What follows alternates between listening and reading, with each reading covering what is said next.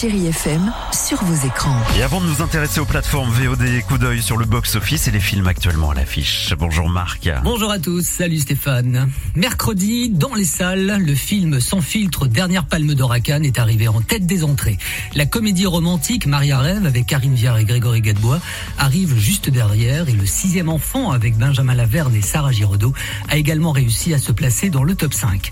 Prenons la télécommande et allons sur Netflix avec le film événement depuis mercredi. Blonde, produit par Brad Pitt avec Anna de Armas dans le rôle de Marilyn Monroe.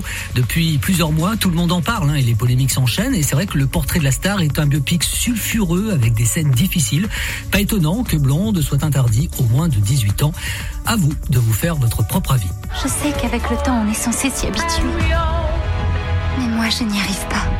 Octobre, c'est le mois d'Halloween, et avec un petit peu d'avance, Hocus Pocus 2 est sur Disney+, avec Bette Midler et Sarah Jessica Parker, une nouvelle version qui, j'en suis sûr, comblera une nouvelle génération, 29 ans après le premier. Les trois sorcières ont toujours cette envie de vengeance et de s'en prendre à la ville de Salem.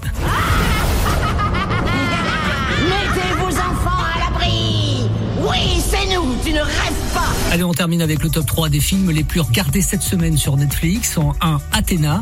En 2, on vient d'en parler, Blonde. À mon avis, il va dès ce week-end prendre la première place. Et en 3, Men in Black International. À noter que Sous Emprise, sorti sur Netflix le 9 septembre dernier avec Sofiane Zermani, est à ce jour le film le plus regardé dans le monde, premier dans 39 pays.